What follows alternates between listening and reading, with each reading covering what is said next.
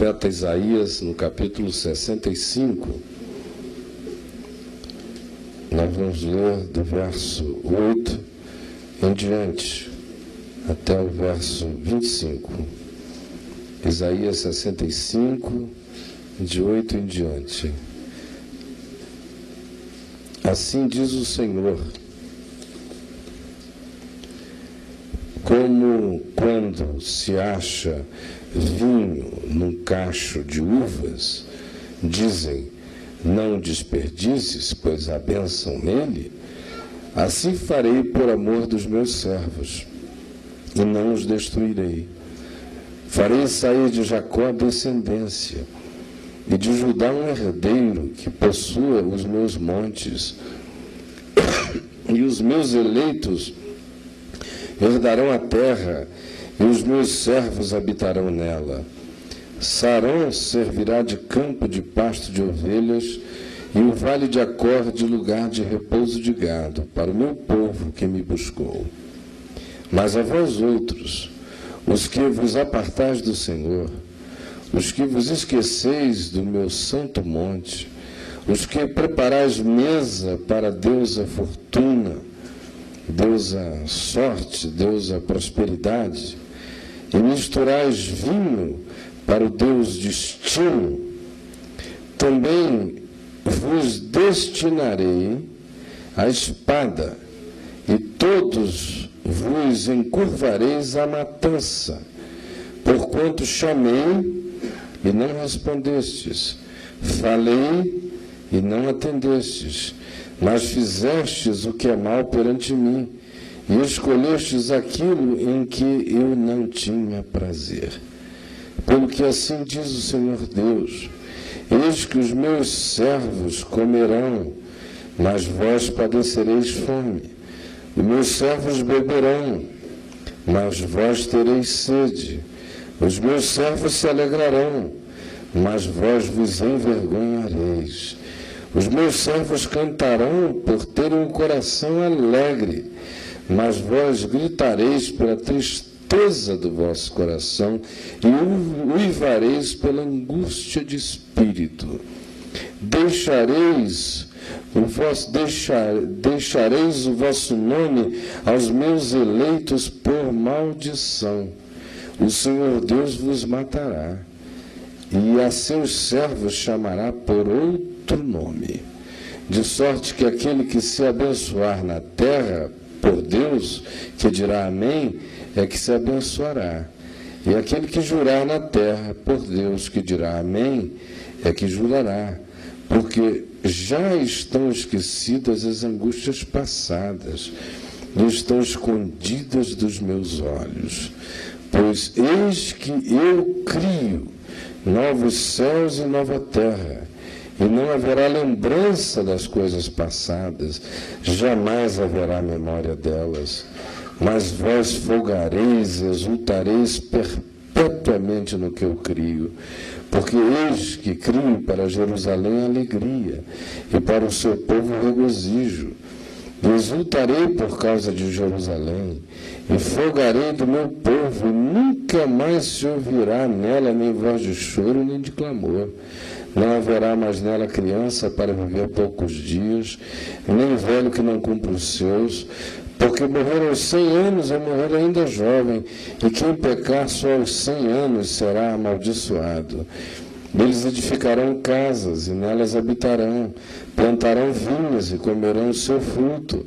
Não edificarão para que outros habitem, não plantarão para que outros comam, porque a longevidade do meu povo será como a da árvore, e os meus eleitos desfrutarão de todas as obras das suas mãos, não trabalharão de balde, nem terão filhos para calamidade, porque são a posteridade bendita do Senhor, e os seus filhos estarão com eles. E será que antes que clamem, eu responderei, estando eles ainda falando, eu os ouvirei o lobo e o cordeiro pastarão juntos, e o leão comerá palha como boi. Pó será a comida da serpente, não farão mal nem dano algum em todo o meu santo monte, diz o Senhor. Amém. É interessante a gente olhar o contexto histórico dessa passagem, mas isso nos tomaria muito tempo. Eu queria, portanto, apenas que a gente prestasse atenção no espírito do que foi dito, porque o contexto histórico aproveita para um pouco, mas as palavras de Deus são espírito e são vida. Se elas não são discernidas espiritualmente, nada é produzido em nós. O que, é que se está dizendo? Primeiro, há uma afirmação explícita da comparação entre aqueles que dedicavam a sua confiança, a sua devoção e a sua fé à deusa fortuna e ao deus destino, e aqueles que depositavam a sua confiança, esperança e certeza e descanso na graça e na provisão de Deus. Essa, esse contraste está estabelecido de saída. E é muito importante a gente pensar que Isaías, da parte de Deus, faz menção a essas duas deidades, essas duas divindades, a essas duas manifestações pagãs de fé, de crença. A deusa Fortuna, que sempre esteve presente com caras variadas, a deusa da sorte, a deusa da prosperidade, a deusa das acumulações de bens e meios, e o Deus destino, que é o Deus do desígnio, o Deus do decreto, do indivíduo que diz acerca de si mesmo algo sobre um destino infalível que ele tem e que ele nasceu para cumprir. E o Deus destino acaba sendo aquele que unge todo surto narcisístico que nasce no coração de alguém, porque ele diz: Eu nasci predestinado. E nesse caso, é aquele destino na perspectiva mais pagã. Está traçado, ninguém entra no meu caminho, quem entrar eu atropelo, e não há nenhum poder que vá me impedir de chegar lá, porque eu tenho um destino. Aparentemente são coisas muito boas você ter a expectativa da deusa fortuna sobre a sua cabeça, da sorte, dos dias que se concatenam, que se entrelaçam para o seu agrado, que fazem cafuné na sua cabeça, que pavimentam a sua caminhada e a sua estrada, que mal pode haver em ter tais expectativas. Ou do Deus destino, que faz com que o indivíduo ande cada dia no chão desse mundo afirmando para si mesmo o seu propósito. Ele diz todas as horas, o tempo todo, qual é o desígnio que ele carrega, qual é o decreto que está sobre ele. Estranhamente, no entanto, do ponto de vista da percepção espiritual do profeta, essas duas coisas eram completamente pagãs porque elas estabeleciam a autodeterminação do homem, elas estabeleciam a mecânica por meio da qual ele, se relacionando com essas divindades, obteria todos os bens que ele próprio desejasse. Havia uma fórmula, havia uma corrente, havia uma magia, havia um rito, havia algo que, em sendo cumprido como mecânica espiritual e ritual, realizaria o bem prometido. Isso se contrapõe a tudo aquilo que se ensina no Evangelho sobre Deus, que é o Pai para quem eu não preciso trazer lembranças e nem recordações de quem eu sou, porque Ele me conhece que é aquele que eu posso falar em silêncio, na quietude do coração, no lugar secreto, com a porta fechada, sem alarido, sem alarde e sem marketing de autodivulgação, porque ele vê, diferentemente do homem, ele vê o coração. Diante dele eu não preciso ter ansiedades, nem com o que eu vou comer, porque a vida é mais do que o alimento, nem com o que eu vou vestir porque o corpo é mais do que a vestimenta. Nele, eu tenho a consciência de que a provisão e a providência dele em meu favor são gratuitos, porque se ele faz bem e carrega misericórdias sobre os seres mais perversos da terra, quanto mais não o fará sobre aqueles que com o coração quebrantado invocam o seu nome. Ora, se vós que sois maus, sabeis dar boas dádivas aos vossos filhos, quanto mais o vosso Pai Celeste não dará boas coisas àqueles que lhe o pedirem.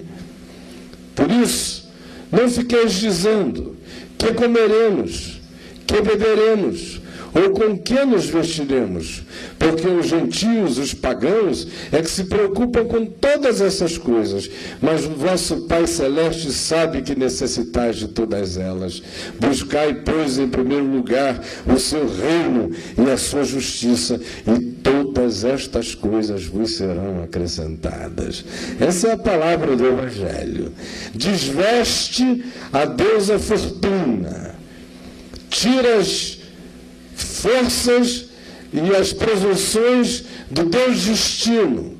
Coloca todas as perspectivas na fé singela que confia, que descansa, que não anda ansiosa, que não faz determinações, que não acredita que existem mecânicas, nem ritos, nem códigos, nem magias, e nem tampouco palavras de ordens a serem ditas, e nem ainda a expectativa de uma falsa prosperidade ou fortuna que nos venha cometer e acontecer, porque a única fortuna que o homem pode ter é aquela que ele guarda no coração, como diz o Evangelho, para não acumular, para não guardar, para não andar aflito com o amontoamento de coisas que o ladrão rouba, que a traça leva.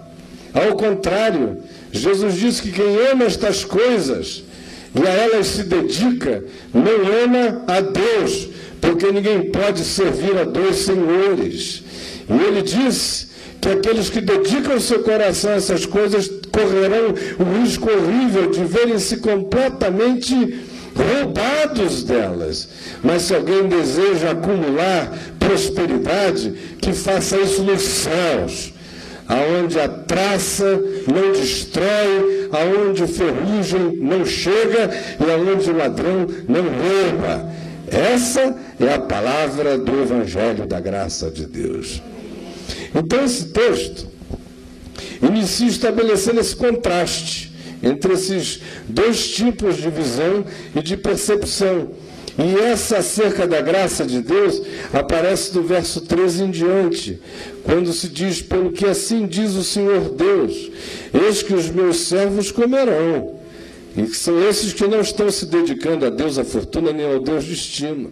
Mas vós, os que vos dedicais a Deus a fortuna e ao Deus destino, padecereis fome. Os meus servos beberão.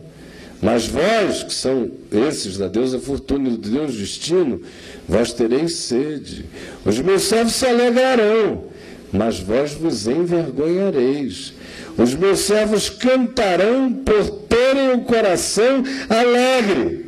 Não é uma invenção, não é performático, é verdadeiro, é uma fonte de vida brotando do ser. Mas vós gritareis pela tristeza do vosso coração e uivareis pela angústia do vosso espírito. Deixareis os vossos nomes aos meus eleitos por maldição. O Senhor Deus vos matará e os seus servos chamará por outro nome, de sorte que aquele que se abençoar na terra por Deus, que dirá amém, e só quando Deus diz amém é que alguma coisa está realizada, é que se abençoará.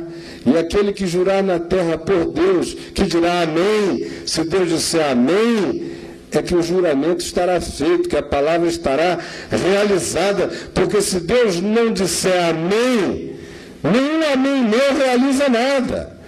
Se Deus não disser é, nenhuma determinação minha realiza coisa alguma.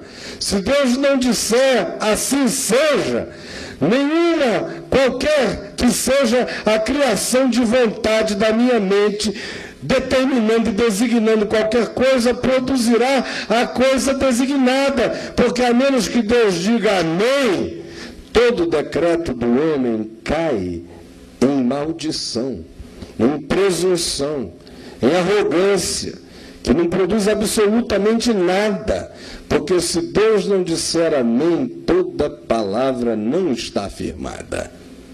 Então, o texto inicia estabelecendo esse contraste e prossegue nos dizendo algo interessante, porque ele emenda isso tudo na ideia e na perspectiva do significado das angústias passadas diante dos nossos olhos. Ele vem da deusa fortuna, que o indivíduo recebe a fortuna, a sorte, ou então vira um azarado quanto mais, porque com a deusa fortuna é assim, ou o indivíduo vira aquele que é o seu agraciado, e aí ele vem aqui em cima para dar testemunho para os azarados sobre a deusa fortuna, ou então ele se transforma num garoto propaganda do Deus Destino, quando as coisas aparentemente vão acontecendo conforme a confissão positiva dele, mas no dia em que as coisas começam a acontecer de modo ruim, ele se transforma no ser designado para calamidade. Ele mesmo, como não vai conseguindo realizar mais nada na vida, porque a cadeia se constrói agora na perspectiva de não dar a ele a energia para sobressair nem para lutar, ele mergulha naquele oceano de entregas ao destino.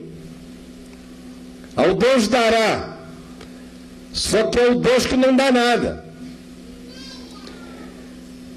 E aí começam as acumulações de tristeza. Especificamente no texto aqui, se está fazendo uma comparação entre o tempo no qual aqueles que eram os servos de Deus olhavam a performance dos que criam na deusa fortuna e no Deus destino, e eles se dando muito bem, e eles indo de sucesso em sucesso, de vitórias aparentes em vitórias aparentes, enquanto os outros olhavam em perplexidade e diziam: O que foi que aconteceu? Onde está Deus para nós?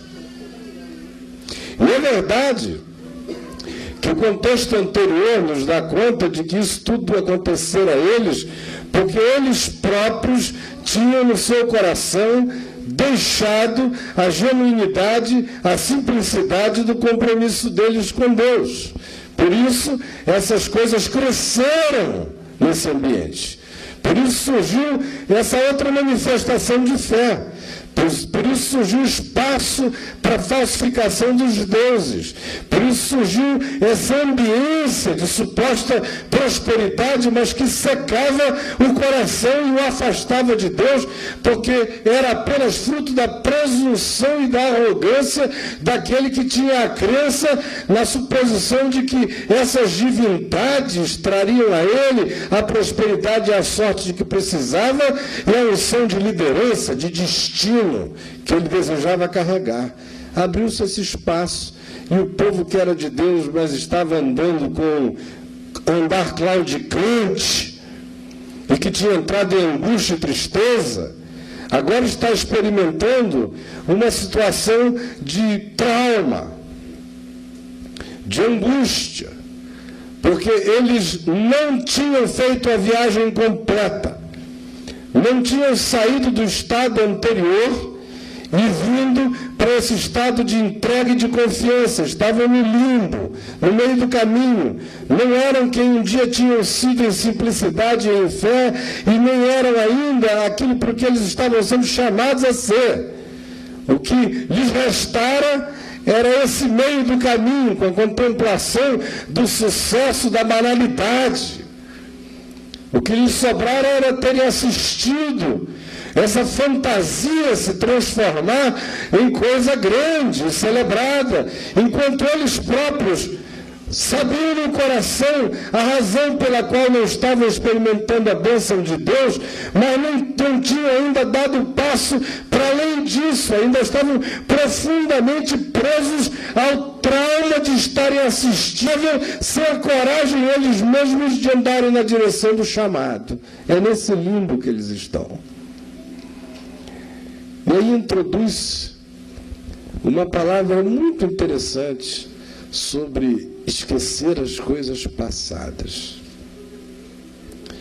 Porque se a gente não tiver a condição de deixar para trás esses traumas, essas marcas todas, não se vai, obviamente, a lugar nenhum, porque o passado só acaba sem sequelas quando isso acontece como certeza do perdão e da providência de Deus para nós.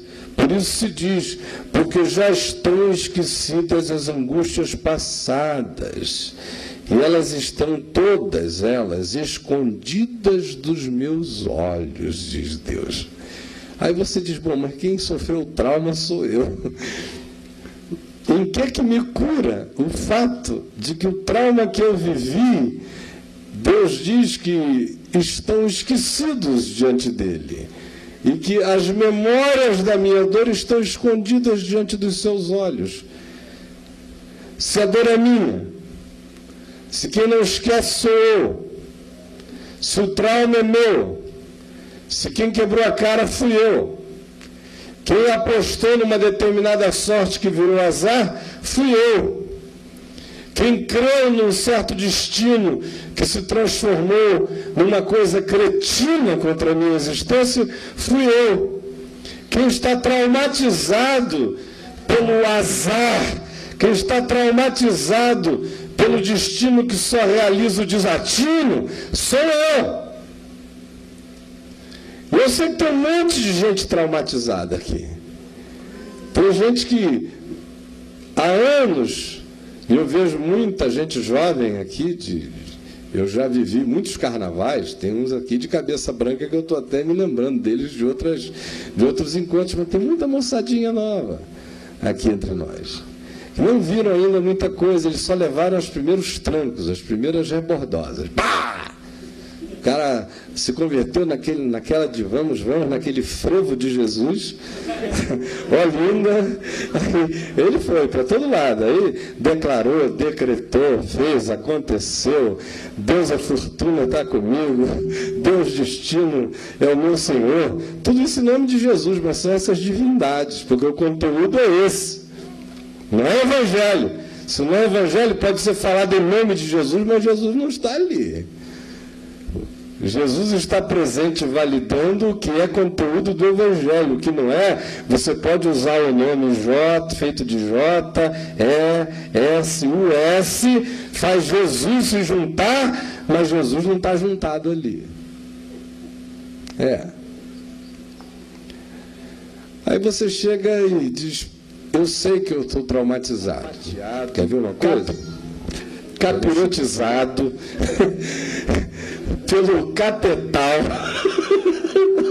da deusa fortuna e do teu destino, dando o dízimo, o trízimo, dando tudo o que tinha, o que não tinha, entrando em todas as correntes para segurar o namoro, bancar o noivado, não acabar o casamento, receber uma promoção, não perder a chefia, ganhar uma nova posição, uma concorrência, ou seja, apelando para a contravenção divina, intervenção divina, assim, de contravenção, de tráfico de influência celestial, para participar e ganhar todas as coisas na deusa fortuna e no Deus destino. Aí no processo, contaram testemunhos maravilhosos de que o noivo tinha ficado, e um ano depois o cara foi, casou dois meses a seguir com uma menina horrível da esquina, e você ficou na mão.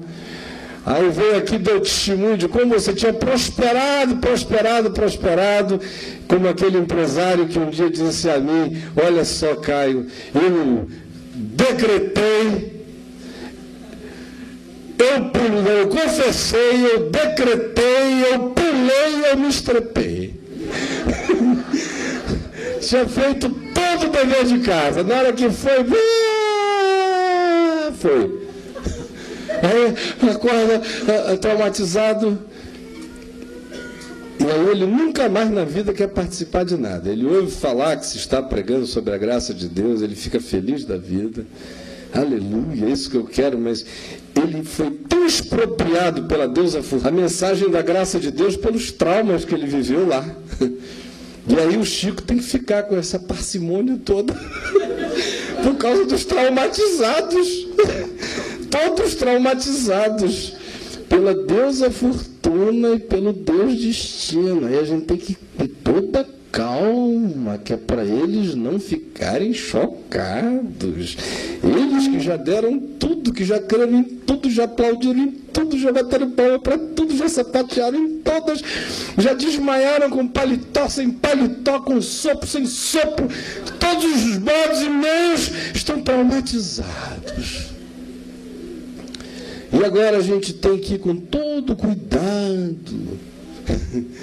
porque o trauma deles é poderoso. É o trauma da deusa fortuna e do deus destino. Você não pode mais nem falar qualquer coisa para eles que eles se arrepiam todos. Ele está voltando. Será que essa coisa começou assim boa, mas é só uma estratégia da deusa fortuna, do deus destino, para enganar a gente outra vez? E fica todo mundo ressabiado. E vão punindo as suas próprias vidas. E vão deixando de comer o vinho que está no cacho da uva. E vão deixando de se apropriar de todas as graças de Deus derramadas à sua volta por causa desse trauma. Por isso não é estranho que o texto venha e diga: olha, Todas essas coisas estão tiradas diante dos meus olhos, está zerada a conta. O abençoado não é aquele que repete juras, o abençoado é aquele que tem o amém de Deus, um só amém. Está tudo feito no céu, na terra, debaixo da terra, não tem Deus nem deusa que revolve isto. Se ele disser é, será. E agora, o convite dele é para que a mente fique livre, desintoxicada de todas essas coisas, mas prevalece ainda aquela questão. Ora, se o trauma é meu, de que me adianta que Deus diga que já estão esquecidas as angústias passadas se elas fibrilam na minha alma ainda? E de que me adianta que Deus me diga que estão escondidas dos seus olhos os meus pecados e as minhas agonias, se em mim elas ainda têm a sua própria situação de latejamento frequente no coração? Porque de fato, gente, não existe meio algum de eu lidar com o passado, com o que marcou, com o que feriu, com aquilo que me deixou em desconfiança para com Deus, para qualquer Deus, que me deixou em desconfiança em relação a qualquer vínculo humano, que me deixou em desconfiança para comigo mesmo, para com o sentido da vida. Não existe qualquer cura para a acumulação dessas memórias, a menos que essa cura aconteça como consciência minha em fé de que diante de Deus elas estão apagadas. Se eu não tiver essa convicção de que diante de Deus elas estão apagadas, elas nunca serão apagadas em mim. Porque quer eu queira, quer eu não queira, enquanto eu não discerno o significado da graça de Deus, que aqui é manifesta na afirmação que diz que se Deus disser amém, estará feito, mas se ele não disser amém, ainda que eu faça tudo, nada se realizará. Isto é graça, é a ação que vem de Deus para mim, é favor imerecido, é palavra dele que designa o sentido da minha vida e nenhum outro poder e nenhuma outra coisa. Se eu não tivesse a consciência de que tudo provém de Deus, e quando ele diz estão apagadas diante dos meus olhos as tuas angústias, as tuas aflições e as tuas transgressões, é aí que a minha alma vai ter a chance pela primeira vez de repousar aquietada e toma posse do perdão que vai fazer com que eu viva o processo de desemocionalização dos meus traumas, das minhas memórias das minhas lembranças. Só o perdão de Deus começa o processo de desemocionalizar as minhas dores, de arrancar a emotividade sofrida, doída, enraizadamente doída das minhas angústias. Vem do perdão de Deus o acalentar para o meu ser que pacifica a minha interioridade. Vem da palavra de Deus que diz: esquecidas estão. A chance de que surja em mim o esquecimento, não dos fatos, mas o esquecimento como desemocionalização daquelas lembranças que se transformam em fantasma, em pânico, em insegurança, em desconfiança permanente dentro de mim, dentro de você, dentro de qualquer um de nós. O poder do passado é o poder mais diabólico que existe. Cada dia que passa eu tenho mais certeza disso. Lá em Romanos 8, Paulo nos dá aquela lista dimensional de coisas que não tem nenhum poder sobre nós. E ele começa dizendo, porque eu estou bem certo de que nem coisas do presente, nem vida, nem morte, nem coisas do presente, nem do porvir, nem altura, nem profundidade, nem anjos, nem principados, nem potestades, nem qualquer outra criatura poderá nos separar do amor de Deus que está em Cristo Jesus. As coisas que transcendem, as coisas que se abismam, as coisas que têm a ver com o futuro que me aguarda, ou coisas do presente, ou seja morte, ou seja vida, ou sejam anjos, ou principados, ou potestades, ou qualquer ser ou criatura, nenhuma dessas coisas vai me afastar do amor de Deus que está em Cristo Jesus. Mas ele não menciona o passado. Ele não diz nem as coisas que passaram. Porque as coisas que passaram não têm o poder de me afastar do amor de Deus por mim mas tenha o poder de fazer com que eu não experimente o amor de Deus por mim hoje. Deus não se deixará afastar de mim por causa do meu passado. Mas se o meu passado não for resolvido em mim, eu jamais vou usufruir o amor de Deus hoje. Porque o poder diabólico do passado é extraordinário. Ele volta sempre fazendo com que o dia de hoje seja relativizado pelo que já não existe, pelo que houve um dia. Ele volta sempre dizendo que qualquer que seja a alegria de hoje é uma falsificação diante da acumulação dos equívocos passados. Ele chega sempre dizendo que a experiência da alegria de agora não tem que perdurar, porque a realidade que se impõe, que não pode ser esquecida, é aquilo que um dia me aconteceu e eu serei cínico se perdoar-me a mim mesmo e se aceitar o perdão de Deus por mim. Por isso, o que tem que prevalecer é a lei da moenda e do remoer a própria culpa que impede o indivíduo de experimentar o amor de Deus por ele hoje.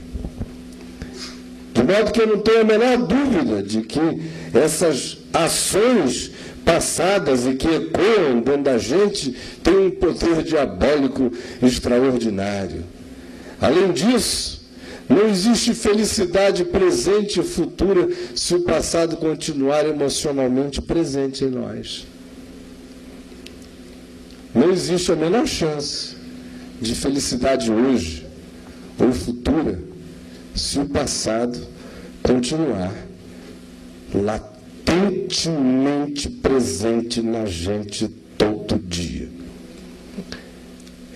Boicota a gente, você começa a se alegrar, diz, meu Deus, tem alguma coisa boa acontecendo, e de repente a sua memória viaja para trás, as suas culpas estão lá, e você lembra dos seus erros, equívocos, transgressões, e o ato de justiça própria que corresponde a isto é você boicotar o seu presente, para você se fazer mal, é uma maneira de jogar o chicote assim nas costas e se punir, é penitência.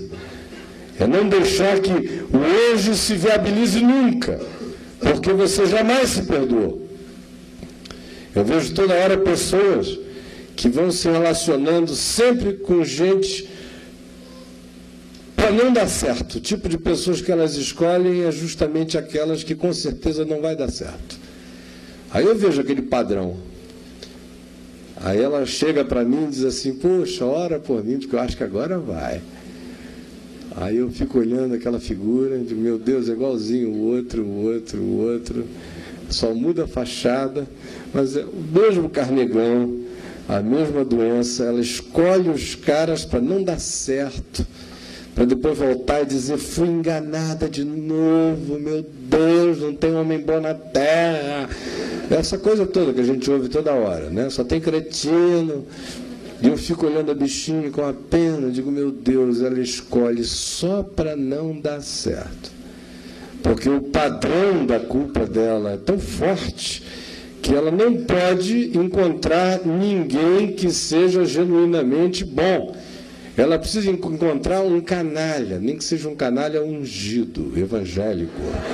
Ela tem que encontrar um safado, nem que faça parte do grupo de louvor. Ela tem que encontrar um, um calhorda, nem que ele seja levita na casa de Deus. Mas é o mesmo padrão de doença. E que é fruto de coisas antigas que não foram nunca perdoadas, deixadas, tratadas, abandonadas e por isso voltam e reincidem, reincidem e o modo do pecado passado, da culpa acumulada, guardada, não resolvida dentro de nós e que se transforma em trauma, em emoção, em carga emotiva na gente, em designação de escolha daquilo que significa o alto boicote, porque a gente está sempre escolhendo aquilo que vai nos fazer mal, essa carga toda, ela se acumula e nos induz no cotidiano a não fazermos a escolha boa, a não fazermos a escolha simples, a estarmos sempre procurando por aquilo que vai significar a retaliação que a nossa alma não perdoada precisa encontrar para tentar se auto-justificar por uns dias. Sentir uma dor que se prolonga um pouco mais, porque o engano do ser é pensar que as dores que se acumulam hoje fazem expiação pelas minhas angústias passadas.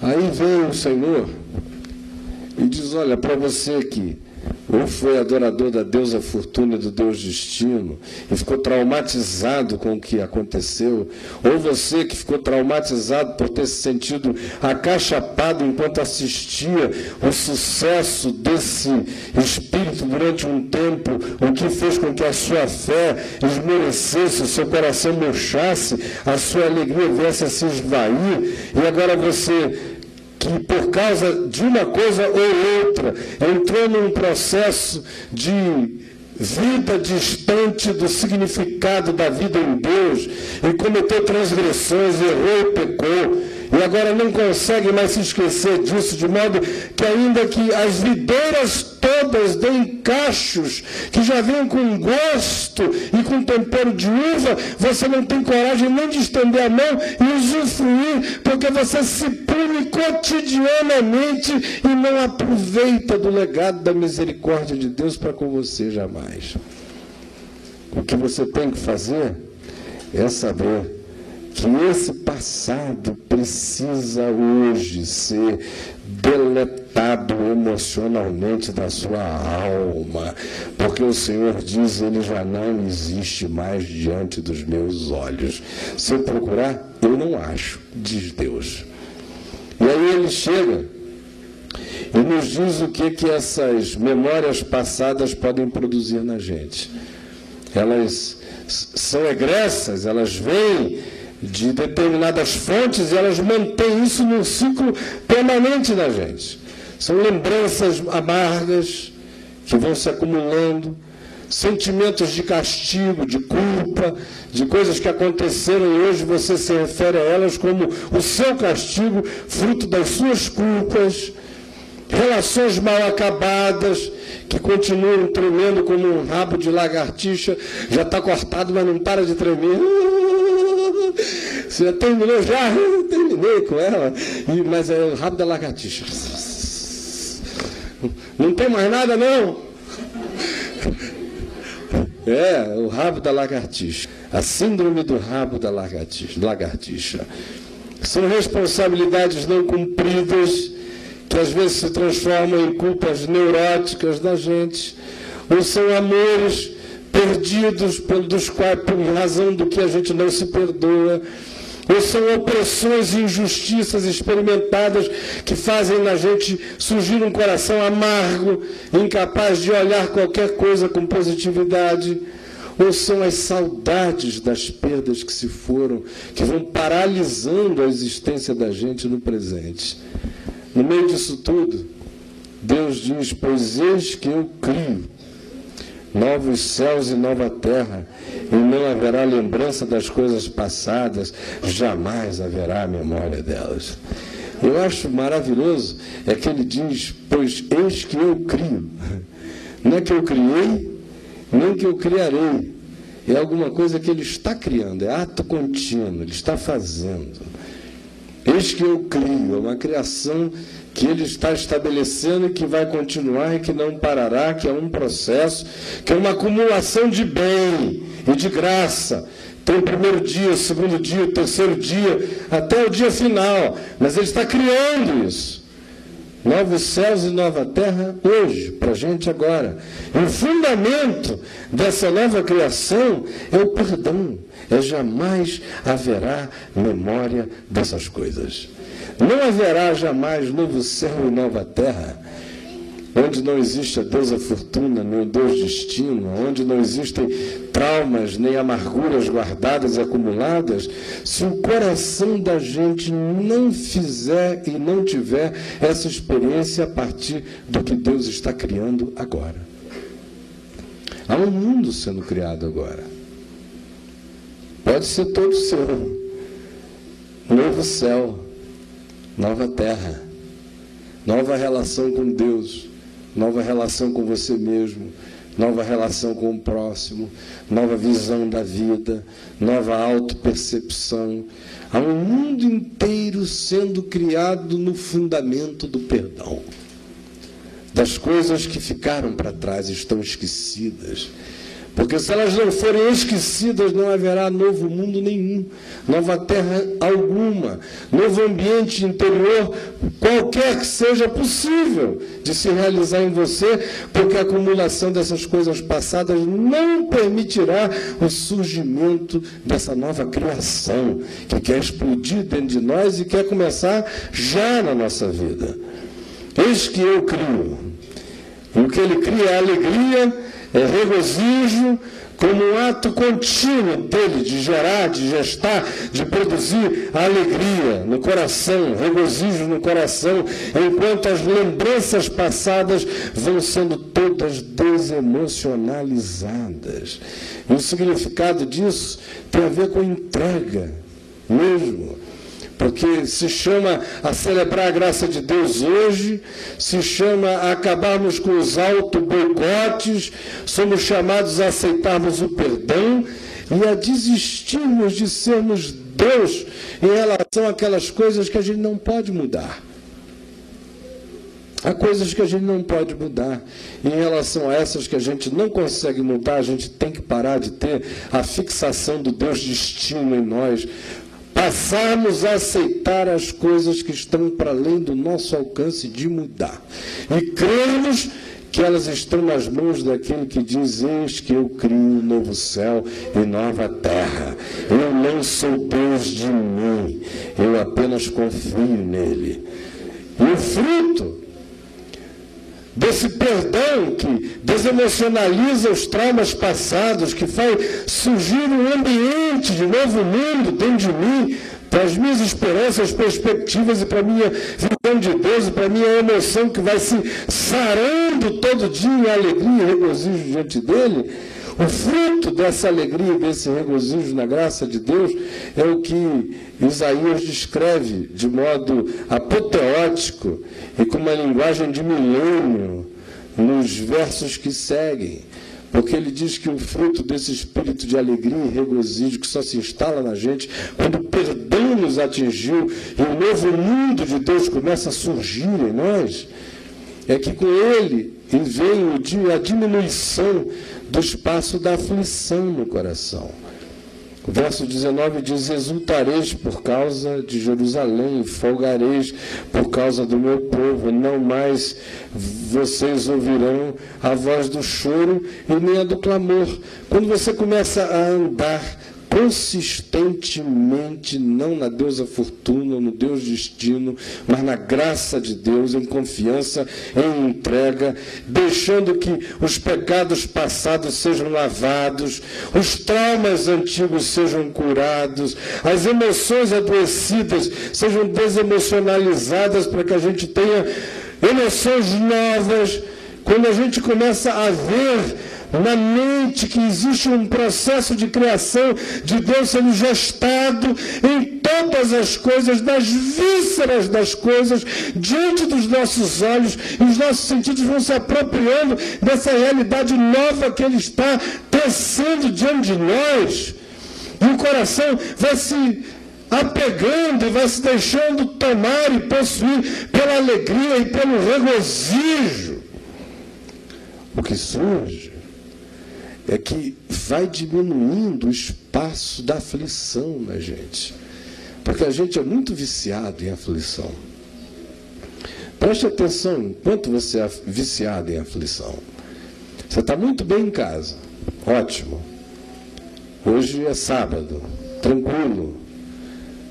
Comeu um churrasco à tarde. Está aqui, vai sair daqui, eu não sei quem é que ainda vai a um cinema, uma outra programação, está tudo bem. Aí amanhã de manhã você recebe uma notícia. Sabe o fulano? Quinta-feira passada ele me disse que está muito chateado com você porque você passou por ele na rua e não falou com ele. Aí acabou o seu sábado à noite.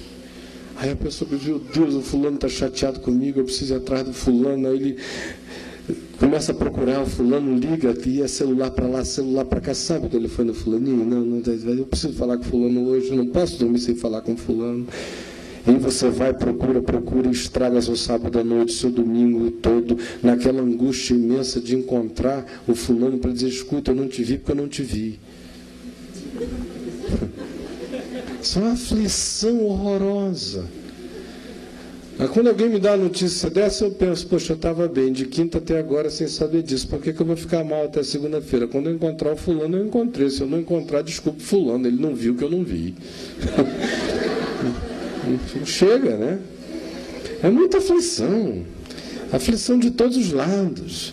Toda hora eu vejo alguém que fica sequestrado com a maior facilidade. Se alguém chega e diz, olha, não tem dinheiro no banco agora, mas vai entrar amanhã. Não interessa se vai entrar amanhã, a pessoa precisa ficar desesperada até lá. Precisa, é uma angústia vai. E se você for avaliar o espaço da aflição na sua vida, ele é enorme, sabe por quê? Por causa das culpas passadas e dos traumas passados.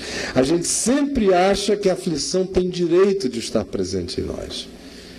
Porque em, em, algum lugar, de algum modo, em algum tempo, a gente criou espaço para uma aflição que se justificava, de modo que toda aflição daí para frente haverá de ter o seu lugar de justificativa na nossa vida.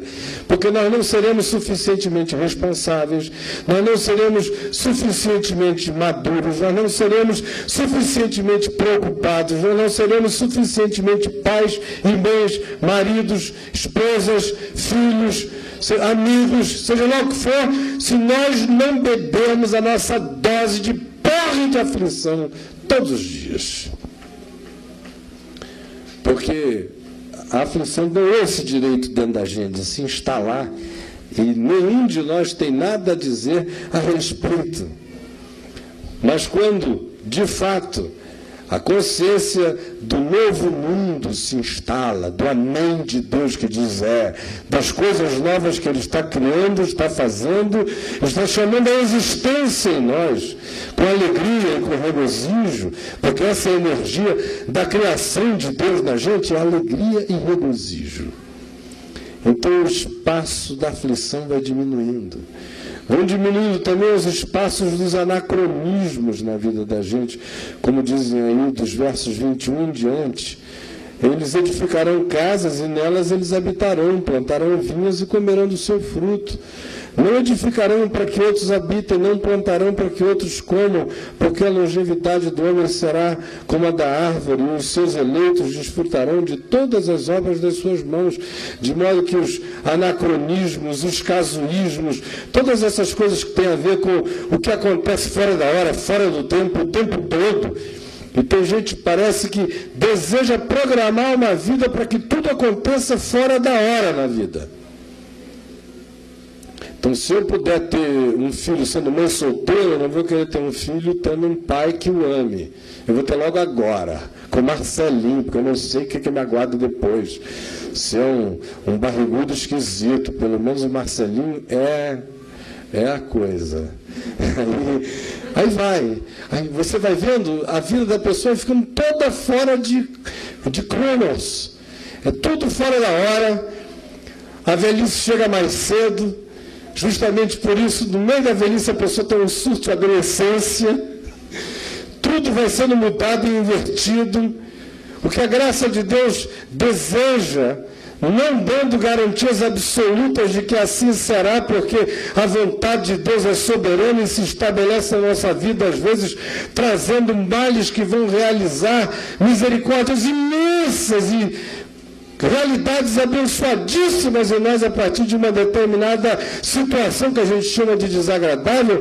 Todavia, essa não é a norma. A norma é que a gente tenha a expectativa de que a vida possa ser construída de uma maneira singela, simples, tranquila e boa, aonde todas as coisas vão andando na sua própria hora. E não há razão para a gente subverter o espírito da vida, do contrário, nós pagaremos alto preço. O resto do texto inteiro fala disso, de como a oração vai se tornar uma coisa natural. Quando a gente está com a mente dentro desse novo mundo de graça, de alegria, de regozijo, de perdão, de convicção de que a nossa justiça e a nossa bênção são fruto do amém de Deus. E quando a gente pode crer e descansar nisso, e sobretudo crer que não há mais memória diante dele das coisas passadas, que está consumado e está pago.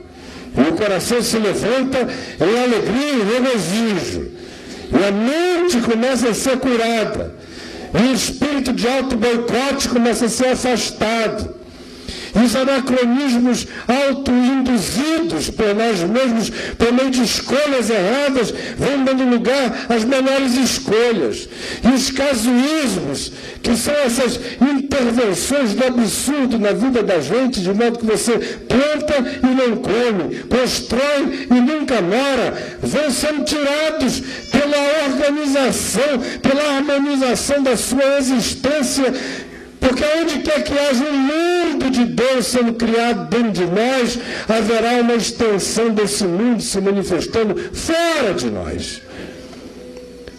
E a oração passa a ser algo natural, como diz o verso 24, será que antes que clamem, eu responderei, e estando eles ainda falando, eu já os ouvirei. E a totalidade disso tudo é harmonia na vida, é reconciliação. O lobo e o cordeiro, os antagônicos vão estar juntos, sobretudo dentro de nós. Porque esse é um mundo que só vai ter algum lugar fora de nós se algum dia ele ganhar algum espaço dentro de nós. Essa é uma criação que tinha gente que podia ver e havia gente que podia não ver, assim como aqui entre nós. Ela pode acontecer aqui para você agora. De vez em quando eu olho no auditório e vejo uns rostinhos que eu sinto as pinceladas da graça neles. Você vê que o indivíduo está se apropriando, está entendendo, está levando sustos de bondade. Mas também você vê alguns outros para os quais a vinda aqui foi para ver o meu boné, o que está escrito nessa camisa aqui. Está escrito na camisa dele, hein? Já ouviram falar no profeta gentileza? Alguém aqui já ouviu falar no profeta gentileza? Não? Já? É, entra na internet e veja profeta gentileza, as frases dele. Era um profeta urbano, lá de Niterói, quando eu era criança. Um circo pegou fogo lá e ele ficou meio surtado. Ah, o mito dizia que a família dele tinha morrido no circo, hoje se sabe que não. E, mas ele ficou tão obcecado pela ideia daquela calamidade que aquilo para ele virou um apocalipse, o fim do mundo. Ele começou a pregar e pregou até uns anos atrás. Vi o Gentileza pregando na praça muitas vezes. Ele não falava de um Deus específico. Às vezes ele falava de Jesus, citava o Evangelho, mas ele não, não tinha uma religião. Andava de branco, pintava as paredes e a frase, frase mais conhecida dele era essa aqui: gentileza gera gentileza. Coisa mais bobinha e verdadeira, né? Gentileza gera gentileza. Então, se você veio querendo saber o que era, que gentileza gera gentileza. Esse boné aqui é um presente de amigos que vivem viajando por Oriente Médio e me trazem, porque eles sabem que eu gosto. E eu estou de preto só porque eu estou de preto, mas luto não. Foi isso que você veio receber aqui? Deus o abençoe com essas informações, pode ir embora. Porque se for isso, não tem mundo nenhum de Deus sendo criado aqui. Em contrapartida, há uma quantidade grande de pessoas em cujos olhos você vê novo céu e nova terra girando, tomando posse pela fé, entendendo, discernindo, dizendo é meu. Deus disse amém. então está dito. Nada será dito em contrário. Eu quero todos os améns de Deus para mim. Mas se não houver esse espírito, você terá apenas passado duas horas num lugar pouco confortável, ouvindo uma fala que podia ter sido substituída por uma melhor diversão. Se você, todavia, deseja fazer desse momento um momento de Gênesis na sua existência, eis que eu crio novos céus e nova terra na sua vida mesmo. E o primeiro resultado é que os mundos antigos serão esquecidos. Coisa mais difícil que tem é a pessoa largar o passado é o passado que não deixa o mundo novo de Deus surgir em nós. Vocês sabiam que, estatisticamente falando, a gente investe mais ou menos 70% a 80% das nossas energias psíquicas em relação ao passado? Se você for pensar as coisas que fazem parte do seu processo de pensamento no dia a dia, preste atenção. A quantidade de coisas que tem a ver com o passado com o que você deixou de fazer, com o que você deixou de ganhar, com quem você deixou de amar, a quem você deixou de ter, as perdas que você teve, as pessoas que já não estão, as angústias não resolvidas, as mágoas, as infelicidades, as culpas que você evoca para justificar as coisas ruins do presente, os boicotes de pessoas que você sofreu e as quais você responsabiliza de serem as desgraçadoras do seu tempo presente. Tudo voltando ao passado, ao passado, ao passado. As coisas que você se nega em relação às coisas que no passado lhe trouxeram uma outra notícia, de modo que um dia aquilo lhe foi ruim, ou você não estava preparado para aquilo, o volume daquele trauma é tão grande que às vezes aquela coisa passa diante de você como uma oportunidade plausível, possível, positiva e real, mas o trauma anterior o impede de estender a mão para a possibilidade agora. E aí o novo mundo nunca se é criado. Porque esse novo mundo de Deus em nós, esse novo mundo da graça de Deus em nós, esse milênio de Deus no coração da gente, só acontece nos fundamentos do perdão. Dele por nós, de nós por nós mesmos e de nós pelos outros. Quando você diz o meu passado está perdoado em nome de Jesus. E eu com ele, lá e aqui e amanhã. Porque o Cordeiro de Deus tira o pecado do mundo do mesmo jeito que o Pai diz: Eis que eu crio novos céus e nova terra. Assim como ele está criando no ato contínuo, novos céus e nova terra, assim também o Cordeiro tira, como ato contínuo, o pecado do mundo. Eis o Cordeiro de Deus que tira o pecado do mundo. Tirou ontem, tira hoje, tirará amanhã. E que equivale à concomitância de que enquanto ele tira, o Pai cria novos céus e nova terra. Na medida em que esse entulho é tirado da nossa consciência e a gente vai se apropriando pela fé, surge um mundo novo diante de nós. De modo que o que impede essa nova criação é a velha construção. Impede em tudo. Em tudo. Até mesmo no usufruir mais simples do amor de Deus por você hoje. Você diz, mas não foi isso que me ensinaram a doutrina que eu recebi desde criança era outra.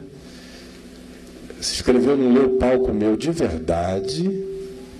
E outra coisa, eu tenho que aprender aquela lição para o resto da vida e repetir neuroticamente: Senhor, eu sei, Senhor, eu sei, Senhor, eu sei. Porque esta é a minha santificação. Porque a minha vocação é para me tornar um santarado. Aleluia.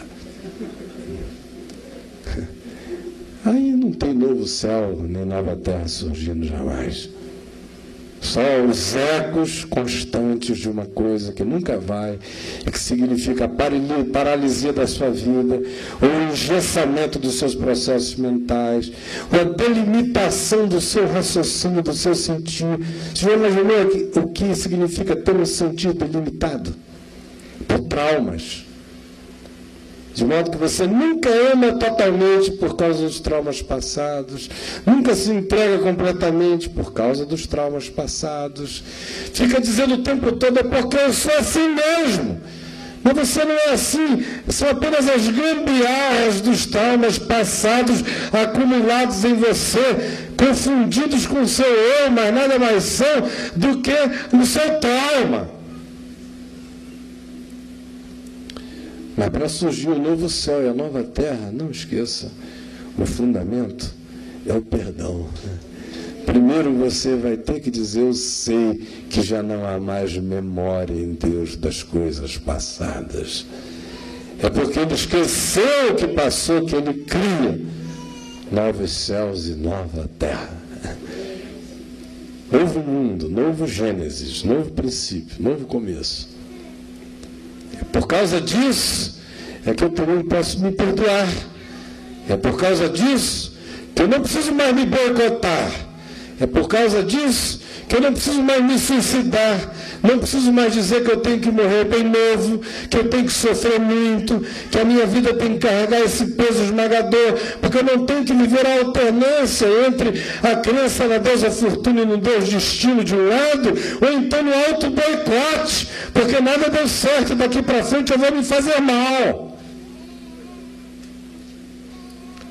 Se surgir o espaço desse novo céu, dessa nova terra, a sua certeza de vínculo com Deus é tão grande que você não vai nem dizer, eu vou orar muito para que isso aconteça, porque você vai, vai crer que a oração não vai ainda nem ter se transformado em petição na sua boca e Deus estará dizendo: Eis-me aqui.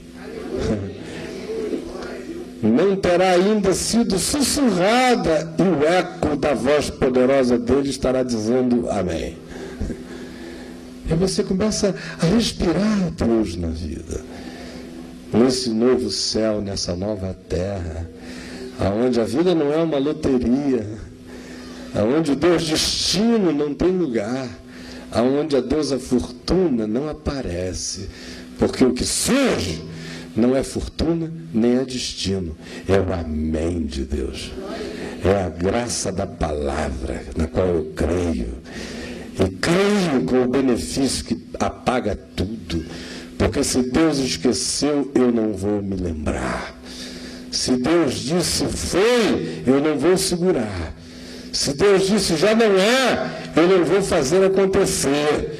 E se Deus diz eis que eu crio, eu não quero impedir com que já não é para Deus em mim.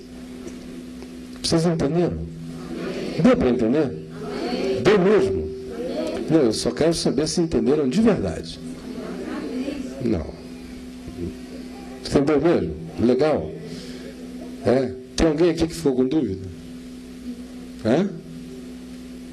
Então, já que todo mundo entendeu, tem alguém que não entendeu? Se alguém não entendeu, eu vou pedir a todo mundo que entendeu a dizer para quem não entendeu como é que foi, tá bom? Aquela história antiga do pregador que tinha um filho, ele teve que viajar. Todo mundo aqui já deve ter ouvido um dia essa história. E ele teve que viajar e chamou o filho dele e falou: oh, Você é o único cara que eu tenho para deixar domingo aí. Vou ficar três domingos fora. O filho falou: Ai meu Deus, três domingos, papai. É, como é que eu vou pregar três domingos? Eu nunca preguei, não sei pregar, não quero pregar, não gosto de pregar. E o pai disse: Desculpa, mas dá teu jeito. Eu vou ter que viajar. Você é a única pessoa. Aí domingo o garoto chegou lá, de manhã, olhou para aquele povo, falou: Vocês sabem o que eu vou pregar? Aí todo mundo disse: Não. Aí ele falou: Que vergonha! Vocês estão ouvindo meu pai pregar aqui há 20 anos e não sabem que nesse lugar só se prega uma coisa, o Evangelho. Que vergonha, vem para casa que eu não vou pregar mais não. Aí no domingo seguinte ele voltou. E o povo falou: Meu Deus, o cara é doido. Se ele vier com aquele papo, o que, que a gente fala? Aí eles combinaram numa reunião particular lá. Aí o rapaz chegou no domingo seguinte e falou: Vocês sabem o que eu vou pregar hoje? Aí o povo todo disse: Sabemos. Ele disse: Aleluia. Então não preciso pregar nada. Para que vãs repetições? Todo mundo já sabe. Deus nos abençoe vão em paz. Aí no terceiro domingo o pessoal se reuniu durante a semana, duas assembleias. Uma do sim, outra do não. Domingo, quando ele perguntar, um grupo diz sim, outro grupo diz não, que ele não tem alternativa. Aí ele chegou lá e perguntou: Vocês sabem o que eu vou pregar hoje? Aí um grupo disse não, o outro grupo disse sim. Ele falou que maravilha, nós vamos ter um momento muito íntimo, o grupo que sabe ensina o que não sabe. E assim ele esperou o pai dele chegar, né?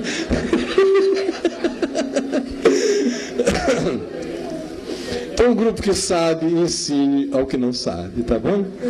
Vamos ficar em pé só um pouquinho, exceto as mamães com o neném, pode ficar calminha aí, seu filhotinho, menos que você queira descansar, tá bom? É? Tá. Olha aqui, gente. Eu, em nome do meu querido amigo Chico, quero fazer dois convites a vocês, ou três. Um primeiro é para estarmos juntos amanhã, num outro auditório, né? Onde é, Chico?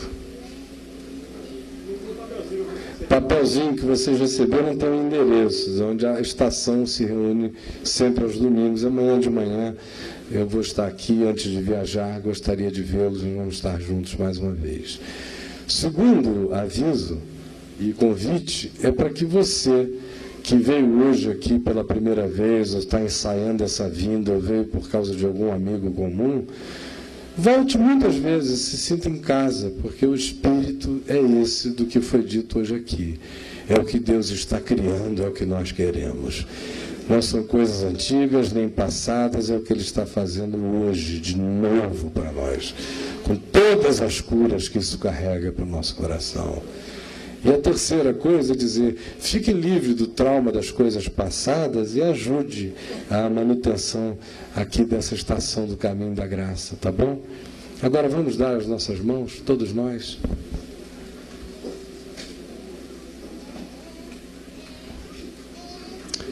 Olha só. Tem alguém aqui, com toda sinceridade e honestidade, que vive processos emocionais pesados, fantasmas, medos, culpas, traumas, coisas que toda hora voltam, perturbam, e você sente que a sua vida fica atravancada por essas experiências perversas de antes e que vão impedindo o seu caminho toda hora remetem você para memórias ruins ou conduzem você para escolhas equivocadas por causa de traumas que fazem você dizer: Este é o meu caminho, foi para isso que eu nasci. Porque o Deus destino só faz isso, emburaca o indivíduo num karma. E a deusa fortuna, depois que te engana um pouco, ela coloca o azar sobre você e a mente começa a trabalhar com as categorias de para mim não dá certo. Se houver alguém, isso é muito sutil, pode erguer uma de suas mãos para a gente orar. Pode erguer. Bem alto. Se eu dissesse assim, quem é que está querendo ganhar um, um, sei lá, podia ser um palio. E todo mundo aqui está levantando a mão, mas como não é nada que diz assim, quem aqui já, quem aqui fala em línguas? Todo mundo ia levantar a mão, né? Não é, não é? É a cretinice de sempre. Mas quando chega a hora de dizer eu quero, eu preciso, o indivíduo enfia a mão para dentro da calça e levanta pelo bolso de trás. Senhor, tu vês. Vamos orar, todos nós. Mas ore com o seu coração. Porque agora pode estar sendo criado um novo céu e nova terra para você. Pai, eu vi várias pessoas aqui com os olhos marejados gente lembrando de dores, de culpas, de traumas, de abortos, de decisões, de extirpações na vida, de traições, de medos, de confianças que foram objeto de desmoronamento, enfim, de tantas marcas possíveis na vida e que vão configurando esse mundo da deusa fortuna do Deus destino, que é um mundo de karmas inapeláveis. E quando não vai, acaba tudo e a gente se enterra junto com o presságio. Em Cristo tudo está quebrado e nós temos o amém da palavra de Deus por nós e para nós. Por isso, por favor, arranca essas culpas, esses temores, essas lembranças perversas, dá que tudo, ainda que volte à nossa mente, muitas outras vezes volte sem significado, porque nós já estejamos pela fé certos de que tu dizes, eu não tenho memória de coisa alguma. Está esquecido para mim. Por isso que seja esquecido em mim porque tu esqueceste em ti em meu favor. Que o diabo se lembre até o fim e seque com as lembranças daquilo que Deus esqueceu, e seque com as lembranças daquilo que em minha vida está perdoado. E eu tenho posse. De modo que tu enxugas as lágrimas dos meus olhos e dos olhos dos meus irmãos, e tu tiras e limpas o mundo antigo e carcomido em nós. E na medida que tu esqueces, tu crias. E é do teu perdão que surge a vida nova, é do teu perdão que surge o mundo novo, é do teu perdão que emerge a nova criatura, a nova criação. As coisas antigas já passaram, eis que tudo se fez novo. Então, Pai, fala, perdoados estão os teus pecados. Fala, ó Pai, eis que deles eu já nem me lembro mais. Fala, Pai, pois eis que eu crio novas todas as coisas. E aí haverá regozijo e alegria. E esse é o caminho da graça de Deus em nós. Aonde pela harmonia com Deus a vida vai se harmonizando à nossa volta. Até que chega o dia em que nós olhamos para as campinas e para os pastos do nosso coração e a gente assista cenas inusitadas e impensáveis de vermos o leão e o cordeiro juntos, o lobo e o cordeiro, o leão e o boi, os antagônicos sentados em paz e a vida pacificada, o milênio da tua graça presente em nós. Por favor, para que essa palavra simples, porém completamente do Evangelho, completamente verdadeira. Entra na consciência de cada um produz as libertações perenes, aquelas que não serão jamais arrancadas de nós e que só crescerão em nós na acumulação do mundo novo que tu vais tecer todos os dias da gente. Fique em paz, meu irmão. Fique em paz, minha irmã. Está tudo lavado.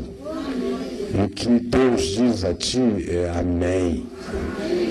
Não duvides do amém de Deus, por ele tu és abençoado. Em nome de Jesus. Amém e amém.